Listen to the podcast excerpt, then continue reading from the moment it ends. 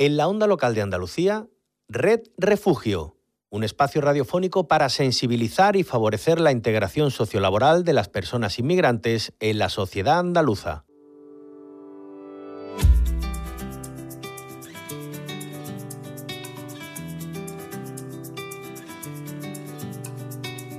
Pasas el día conectado, escondido en algún lugar, acechando como un extraño,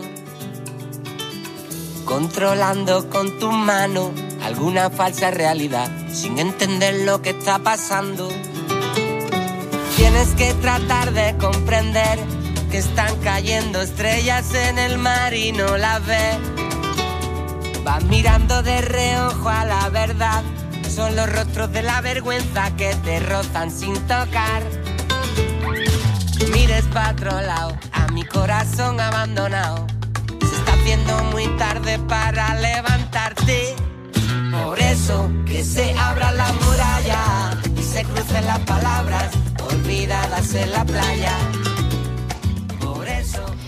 Muy buenas tardes, ¿cómo estáis? Bienvenidas, bienvenidos un lunes más a Red Refugio, segundo lunes de, este mes de junio, ya casi con el verano encima. Eh, soy María José García de la Comisión Española de Ayuda al Refugiado CEAR, eh, quienes hacemos este espacio desde 2018 aquí en la onda local de Andalucía. Red Refugio es posible gracias al proyecto, al programa Andalucía es diversa. El destino nos señala como si fuera un juego de azar una diana en la espalda. Sin faro me separo más de ti. Sin el viento la vela no puedo seguir aquí. Y en Red Refugio, como ya sabéis, y si no, pues yo os lo cuento, hablamos de personas refugiadas, de sus historias, de por qué huyen de sus países, conocemos sus motivos. Eh, también hablamos de nosotros y nosotras, de CEAR, de nuestra labor, también, por supuesto, de vosotros y vosotras, de, de la sociedad de acogida. Y todo ello, pues no lo hago yo sola. Entre otras personas que hacen posible este espacio se encuentra Luismi, Luismi Millán, que es voluntario en CEAR. ¿Qué tal, compañero? ¿Cómo estás? Muy buenas tardes, querida compañera. Y pues calurosas. calurosas, sí. Estoy, no estoy tan morena como tú, pero bueno, bueno se, ahí hace, va. se hace lo que se puede. Poco a poco, con precaución siempre, ¿eh? con el sol. Y mira, precisamente vamos a hablar de algo que tiene que ver, porque nosotros ya lo hemos visto alguna vez aquí en el programa, aunque no tantas como quizás deberíamos, tirón de oreja para nosotros, y es que hay personas que huyen a causa de los efectos del cambio climático. De hecho, cada vez son más, cada vez aumenta más esa cifra. Hoy en nuestro programa vamos a hablar de ello, refugiarse del cambio climático. Se crucen las palabras olvidadas en la playa. Por eso, si te quedas a mi lado, en cualquier frontera, todos somos refugiados.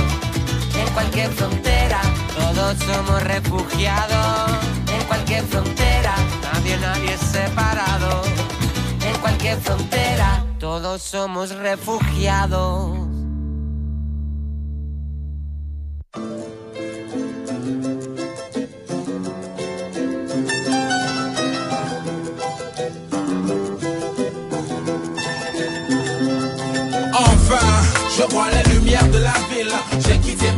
Ma famille pour le chemin de l'exil. Well, c'est le destin qui m'appelle. Il m'a promis une existence beaucoup plus belle. Oh well, je vois les lumières. Bueno, ¿qué música traemos hoy, compañero? Pues mira, eh, para nuestra caravana musical te traigo la canción de un rapero. ¿Te gusta la música rap? No es mi fuerte, pero bueno, a ver qué me cuenta. No la mía tampoco, pero he descubierto a un tal Rapsus Clay, bueno, es el nombre artístico, eh, pero en realidad él se llama Diego Gil Fernández, ¿no? que eso te sonará más porque nació, nació ahí en Zaragoza, en el barrio de la Madalena. Mira, eh, Diego cuenta con varios premios, como por ejemplo el ganador del mejor álbum de hip hop de España en los premios de la música independiente y además mejor disco del año en los premios de la música aragonesa. Además, eh, aparece en varios libros escolares como referencia de la poesía de nuestro siglo, fíjate. En esta ocasión nos canta un título que por muy poco inglés que sepáis, seguro que adivináis lo que significa. Immigration es el título y os dejamos con él.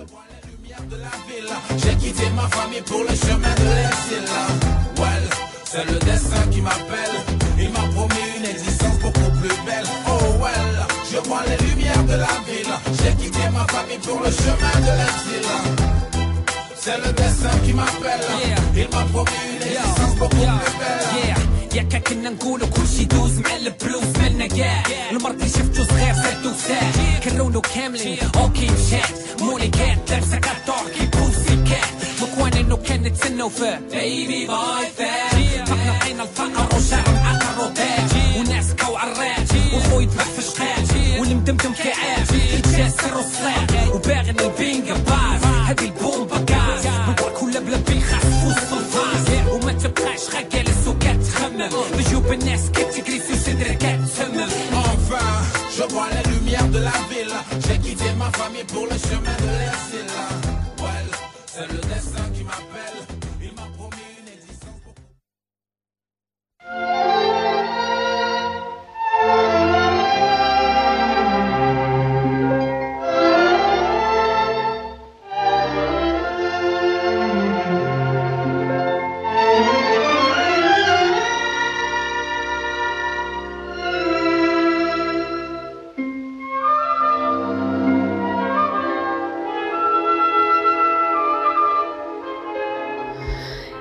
Y suena ya nuestra queridísima música de Candileja y eso significa que Luismi nos va a hablar de una película que no dudo que será muy chula, ¿no? Pues mira, sí, mira por cuanto que acabamos de hablar la semana pasada mm, de la labor de los voluntarios en las ONGs y se acaba de estrenar precisamente en las pantallas la película La Voluntaria. Fíjate, una película de la directora Nelly Reguera. Eh, Está estrenada este mismo año, como decimos, y narra la vida de Marisa, que está interpretada por la gran Carmen Machi, que seguramente os sonará Seguro que sí. de haberla visto en la tele o en alguna película, ¿no? Marisa es una jubilada, eh, cansada de que la comparen con sus amigas, que ya son abuelas, claro. Entonces, ¿qué decide? Pues decide viajar a un campo de refugiados griego, ella, muy atrevida, ¿no? Donde, a su parecer, necesitan a gente exactamente como ella. Al llegar allí, ¿qué descubre? Pues descubre una realidad que no habría podido imaginar y que le lleva a explorar los límites entre el amor y la necesidad de sentirse útil. No tenéis perdón si no os la perdéis. ¿eh? Esta vez os lo ponemos fácil para encontrarla.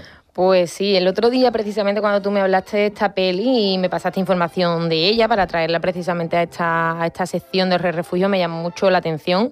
Pinta muy bien y más si la, si la prota es la gran Carmen Machi, así que yo concretamente yo la veré, seguro. Muy bien, el día a día la estrenan en Sevilla. La han estrenado, vamos, la acaban de estrenar. Genial.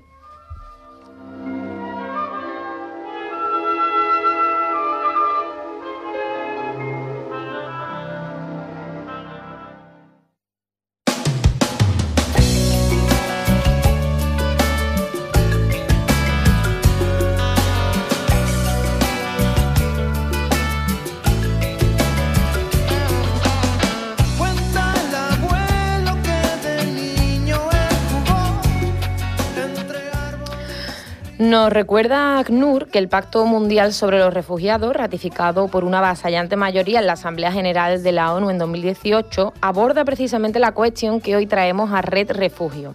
Y es que concretamente el pacto reconoce que el clima, la degradación ambiental y los desastres naturales interactúan cada vez más con las causas que están detrás de los desplazamientos de personas refugiadas. Exactamente, y CEAR, nuestra entidad, ya advirtió de ello junto a Greenpeace el año pasado. En ese informe que se llamaba Huir del clima, nos hacíamos, si recordáis, nos hacíamos eco de la, mm, de la fatídica cifra que nos dejaba 2020 en este sentido.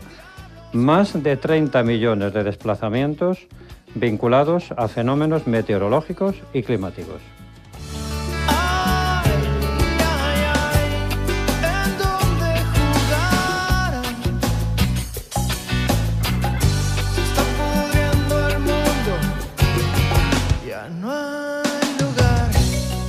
Pues mira, respecto a esa cifra que decimos, destaca el caso de Bangladesh, que en 2020 fue uno de los países que registró el mayor número de nuevos desplazamientos por desastres, más de 4,4 millones. La mayoría de ellos evacuaciones preventivas antes de la llegada del ciclón Amphan en mayo de aquel año. Así es, compañero. Y hablando eh, de Bangladesh, que fíjate, eh, solo por poner un ejemplo, ya que son muchos y cada vez más, eh, que lo que preocupa a países es que tantas personas huyen por esos efectos del cambio climático. En ese mismo informe que tú mencionas de CEAR y Greenpeace se habla de otros efectos del cambio climático en Bangladesh que aunque a priori son de evolución lenta, como la subida del nivel del mar o, o las sequías, ¿no? Eh, cada vez son más severas y, o severos y se prevé que, que esas sequías y, y esa subida del nivel del mar pues se intensifique en los próximos años. En fin, hay cosas que no se pueden remediar y probablemente a las que el ser humano tampoco se puede enfrentar. Sin embargo, cuidar del planeta, respetar la naturaleza, el medio ambiente, a los animales, ser cuidadosos a la hora de gestionar nuestros recursos, reciclar y seguramente muchos otros hábitos y prácticas nos van a permitir darle un respiro a nuestro mundo que cada día, cada día nos avisa de que algo no va bien.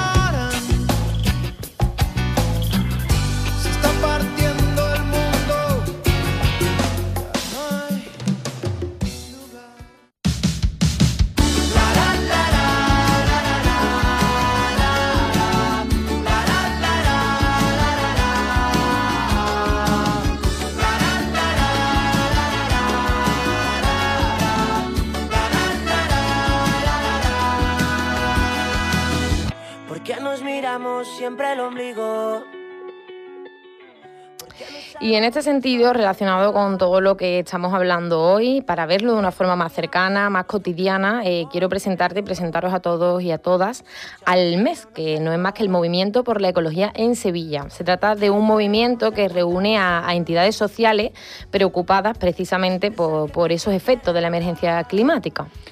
Y si no me equivoco, compi, vamos a conocer eh, el mes de la mano de Isaac Sánchez, que pertenece precisamente a ese movimiento. Pues vamos a recibir eh, ya a Isaac Sánchez, como tú bien has dicho, Luismi, que está con nosotros por teléfono. ¿Qué tal, Isaac? ¿Cómo estás? Bienvenido a, a Red Refugio. Hola, muy buenas, ¿qué tal? Bueno, pues hoy estamos hablando de, refugiados climáticos, ¿no? De personas que huyen de sus países por, eh, por motivos climáticos, por esos efectos del cambio climático. Y en este sentido queríamos acercarnos y acercar a todos nuestros oyentes y nuestras oyentes, pues ese movimiento por la ecología en Sevilla, eh, porque creemos que, que todo al final está eh, muy relacionado y nosotros ya lo hemos puesto un poquito en contexto, pero eh, tú precisamente eres una de tantas patas ¿no? que forman ese, ese movimiento y queríamos que nos cuentes un poquito cómo surge, cuándo surge y qué entidades o asociaciones son las que lo componen.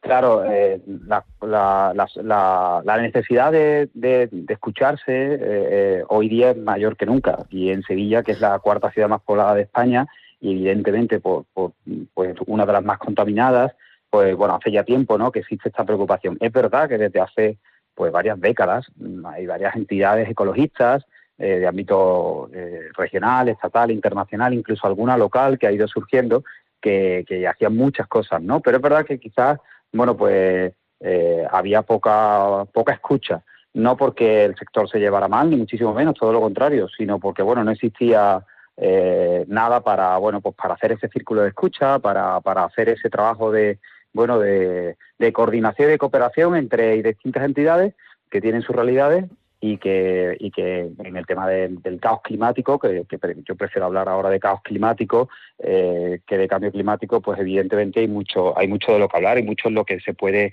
trabajar eh, unidos, ¿no? Entonces esto está surgiendo en muchas partes del mundo, en muchos puntos, y Sevilla y Andalucía es uno de esos puntos, ¿no? De hecho hay alguna otra realidad en, en, en Andalucía también. El movimiento de entidades eh, por la ecología en Sevilla no es más que uno de esos ejemplos, quizás un buen ejemplo, mm, todavía digamos que no es un, ente como tal, de hecho no era su naturaleza, nunca lo ha sido, eh, digamos que no es una marca, pero sí es una mesa, ¿no? Es una mesa de debate, es una mesa para encontrarse, eh, es un ágora en el que hablar de, de lo que hacen las entidades y no solo las ecologistas. Aquí estamos hablando de, de entidades sindicales, de cooperativas, estamos hablando de fundaciones, de asociaciones, algunas de ellas más especializadas en otros temas, como como, como las personas refugiadas, como la inmigración o como por otro lado pues la cooperación al desarrollo, etcétera, ¿no? Y todas con bueno con, con alguna estructura en Sevilla, ¿no? Con alguna presencia eh, en Sevilla, unas más y otras menos. Eh, bueno, poco a poco se ha ido ha ido creciendo, llegó eh, empezó todo hace tres o cuatro años y, ahora pues son casi medio centenar las que las que se escuchan ahí, ¿no? De, forma altruista, no compete a nada, pero sí que es un, pues como digo, un lugar en el que pueden surgir sinergias y de esas casi medio centenar, pues prácticamente más de la mitad, estamos hablando de casi 30 entidades, están activamente interesadas, ¿no? Y regularmente pues escuchan, participan en alguna iniciativa de alguna otra eh, y demás, ¿no? Eso es, eh, así es como surgió y, sin duda yo creo que es algo muy positivo porque desde lo local es como eh, buena parte del cambio hacia la sostenibilidad, pues, pues trabajar y se está trabajando ya. Bueno, Isa, buenas tardes, soy Luismi. Eh, te quería preguntar, eh, de vuestro movimiento concretamente, ¿cuál es el objetivo fundamental? ¿A, quiénes os dirigís principalmente? Pues nos dirigimos a la ciudadanía y a, las administraciones. Eh, la verdad es que muchas veces se habla de que el lobby político es importante y es verdad, la incidencia política es muy importante. Algunas de las entidades que están en el movimiento por la ecología de Sevilla pues están desde hace tiempo haciendo una labor muy buena eh, para bueno protestar o para denunciar o para recordar ¿no? o para supervisar eh, en materia de sostenibilidad, de respeto al medio ambiente, eh, de materia de política contra el caos climático, pues a, las autoridades, a las autoridades locales, a los partidos políticos, a, sobre todo al gobierno local, ¿no? pero mm, es también muy importante la sensibilización. Es muy importante ir acercándose a los barrios, trabajar en los barrios en los últimos tiempos, sobre todo desde la pandemia, eh, que, hemos vivido también un, un, gran choque, ¿no? Eh, pues porque ha supuesto lo que ha supuesto también en Sevilla, como en todas las ciudades del mundo, eh, y que también tiene que ver con el caos climático, también tiene que ver con, con este modelo de desarrollo que lleva dos siglos funcionando y que, bueno, hace ya casi dos siglos empezó a, a, mover a refugiados por muchas razones, anteriormente también, porque siempre ha habido guerras, por desgracia, pero desde luego este desarrollismo eh, desde la revolución industrial pues ha multiplicado todo esto, ¿no? Y en el siglo XX lo vimos y ahora estamos sufriendo más consecuencias aún en este siglo XXI, porque sin duda ese exprimir la naranja del planeta pues está llevando a lo que nos está llevando y de hecho la propia ACNUR ya reconoce desde hace un tiempo que, el, caos climático es la primera causa ya directa o indirecta, si se suman las causas directas e indirectas de los movimientos de personas refugiadas en el, en el mundo, muchas de las cuales pues mueren en el Mediterráneo o llegan como pueden a las costas europeas, muchas de ellas a, las nuestras, ¿no? Y Sevilla es una de las ciudades más importantes del sur de Europa y eso pues lo, lo vemos. Isaac, tenía previsto hacerte esta pregunta al final, pero la voy a a rescatar ahora porque creo que, viene al caso, ¿no? Eh, mm, puede ser que dentro de mucho tiempo, precisamente por ese daño ¿no? que estamos haciendo al medio ambiente, esos descuidos, esa destrucción, seamos nosotros mismos, nosotras mismas quienes dejemos nuestros hogares por esos motivos, por, los efectos, ¿no? En este sentido sí que nos gustaría, yo lo tenía previsto para que te despidieras con eso, pero ahora sí que vamos a rescatar otro tema antes de despedirte, pero no sé, que dieras un mensaje de sensibilización que llegue a todos y todas esa parte de la sociedad que decimos que quizá no tiene ese compromiso, ¿no?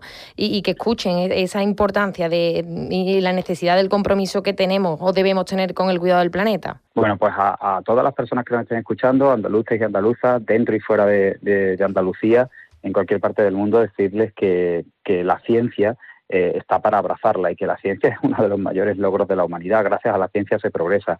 El propio Papa Francisco, que fíjate que, que, que, quizás mucha gente entienda que está lejos del plano científico, ha reconocido eh, que hay que abrazar la ciencia ¿no? y que hay que escucharla para poder dar pasos eh, reales. ¿no? Y, en eso, pues el populismo, las mentiras, los bulos eh, hacen, hacen mucho daño. esto de abrazar a la ciencia es todo lo contrario y en eso pues yo invito a, la gente a que escuche este mensaje porque no lo digo yo, lo dice la ciencia y, hay tiempo. El mensaje es que hay tiempo. Es verdad que es irreversible en algunos puntos del planeta, algunos cambios que ya han empezado y alguna pérdida de biodiversidad, y es verdad que estamos acercándonos a un punto de no retorno, seguramente dentro de muy pocos años.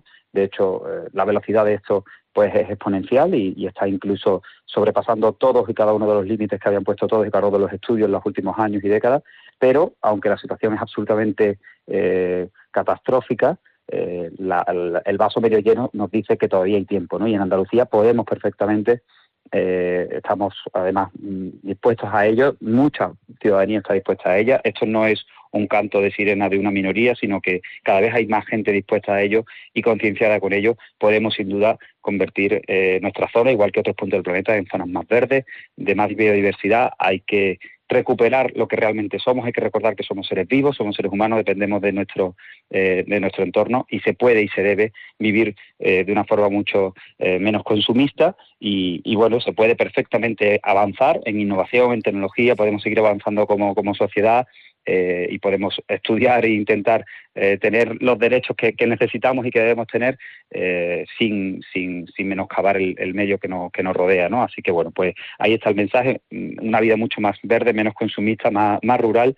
eh, y que nos permita movernos, eh, consumir, vivir en definitiva y relacionarnos de una forma mucho más sostenible. Sí. Estupendo. Gracias eh, por ese mensaje. Eh, una cosita, Isaac. Eh, hace poco tuvimos en Sevilla, en el barrio de Torreblanca, la fiesta de la ecología, sí. hubo actividades, talleres, etcétera.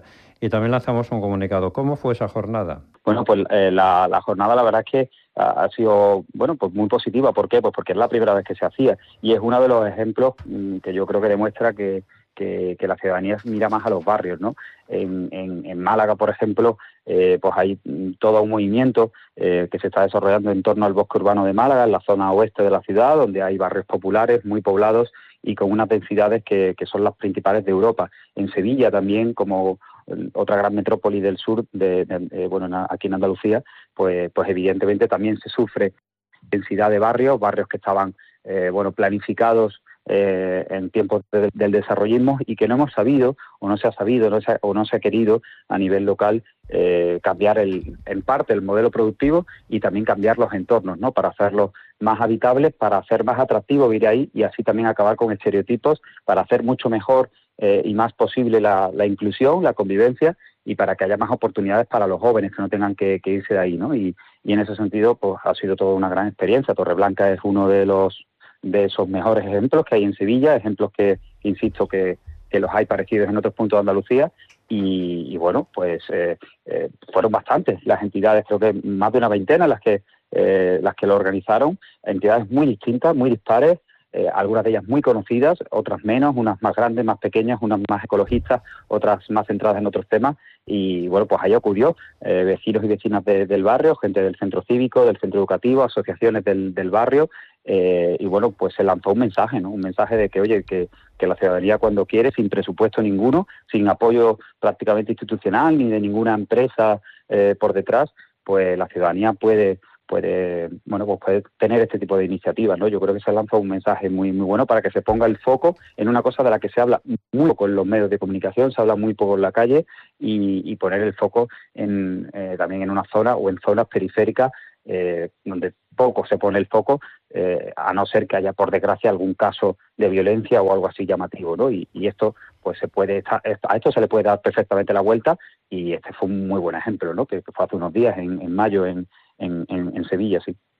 Pues la repetiremos seguro porque, como dice, fue una experiencia muy positiva, con resultados positivos. Y, y bueno, Isaac, nos quedamos sin tiempo. Eh, volveremos a hablar seguramente de, de, este movimiento por la ecología en Sevilla y de todos lo, los pasos que se vayan dando. Eh, te agradecemos que hayas estado este ratito con nosotros y, y dar a conocer el, el, movimiento. Muchísimas gracias. Gracias a ustedes, enhorabuena por, por el programa y, y a seguir. Gracias. Gracias, un abrazo.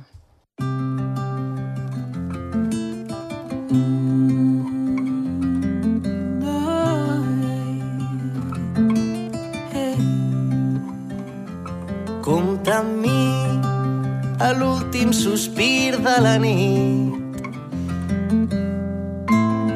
I en el primer alè del dia els teus llavis quan badallis compta amb mi.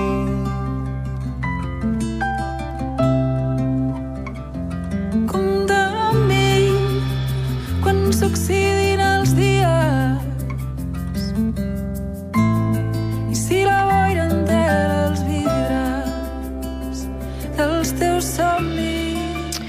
Pues mira, Luis, relacionado en gran parte con todo lo que estamos hablando hoy, te cuento que esta semana celebramos el Día Mundial de la Gastronomía Sostenible. Eso suena muy bien, a ver, cuéntame.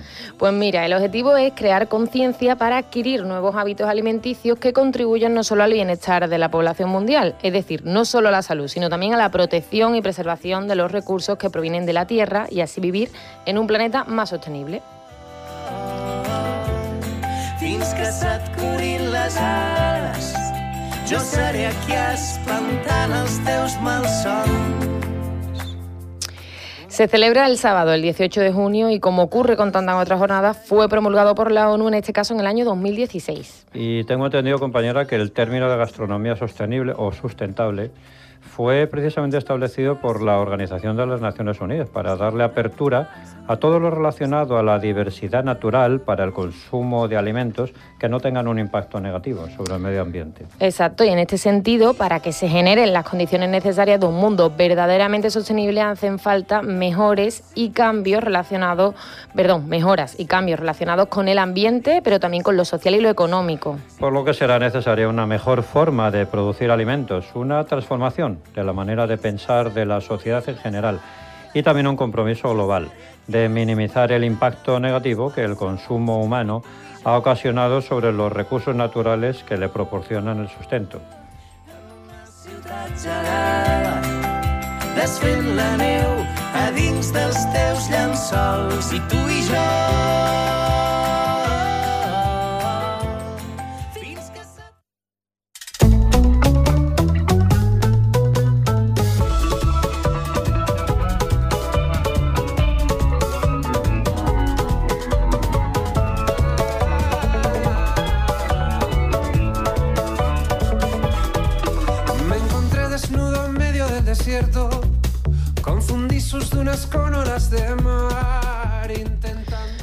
Pues vámonos de comida que ya va siendo hora, compañero. Claro, tanto hablar de gastronomía y gastronomía, en fin. Bueno, pues como yo sé que eres algo golosa, María José, te traigo una receta muy dulce. A ver, cuéntame. Pastelitos andinos. Según su cocinero, el venezolano Jesús Gerardo Rojas, es una de las recetas más características de los Andes venezolanos, junto con la chicha andina. Y se suelen consumir en Semana Santa, especialmente el Jueves Santo. Así que aunque aquí esa fecha ya pasaron, seguro que este dulce que nos ofrece nuestro hermano venezolano es atemporal y os gustará. Pues no lo dudo, Luismi, pero bueno, no sé si llevará chocolate, esos pastelitos, otro tipo de dulce. Me tocará revisarlo en nuestro recetario, recetario al que podéis acceder todos vosotros y vosotras entrando en la web www.acojunplato.org. Allí podréis descargarlo y encontrar todas las recetas que os aconsejamos cada semana en Re Refugio y los errores un camino que abraza. Los errores un camino que abraza.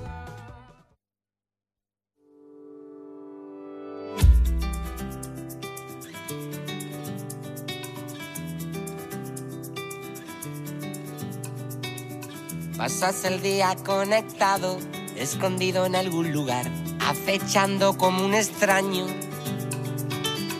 controlando con tu mano alguna falsa realidad, sin entender lo que está pasando. Tienes que tratar de comprender que están cayendo estrellas en el mar y no las ves. Vas mirando de reojo a la verdad, son los rostros de la vergüenza que te rozan sin tocar mires para otro lado, a mi corazón abandonado. Haciendo muy tarde para levantarte. Por eso que se abra la muralla y se crucen las palabras olvidadas en la playa. Y ahora sí, pues se acaba el refugio, compañero. Bueno, toca despedida este lunes 13, que no martes 13. y un día más agradecemos a la Onda Local de Andalucía y a CER y precisamente desde CER os hemos acompañado María José García, Luis Mimillán y en la realización técnica Ángel Macías. CEAR Andalucía Red Refugio, así podéis buscar y escuchar cualquiera de los programas que hacemos, tanto en Spotify como en iVoox y también en la página web de la Onda Local de Andalucía, www.martv.es. También estamos en redes sociales, CEAR Andalucía, tanto en Twitter como en Facebook. Luimi, feliz semana y gracias como siempre por estar aquí.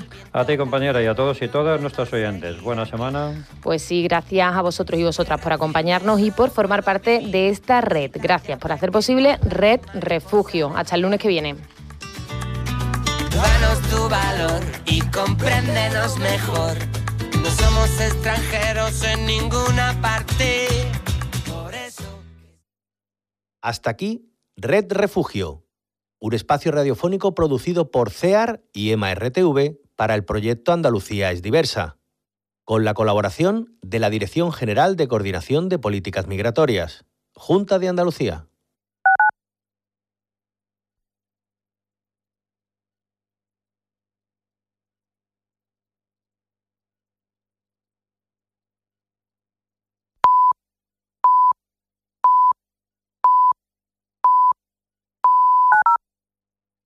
En la onda local de Andalucía.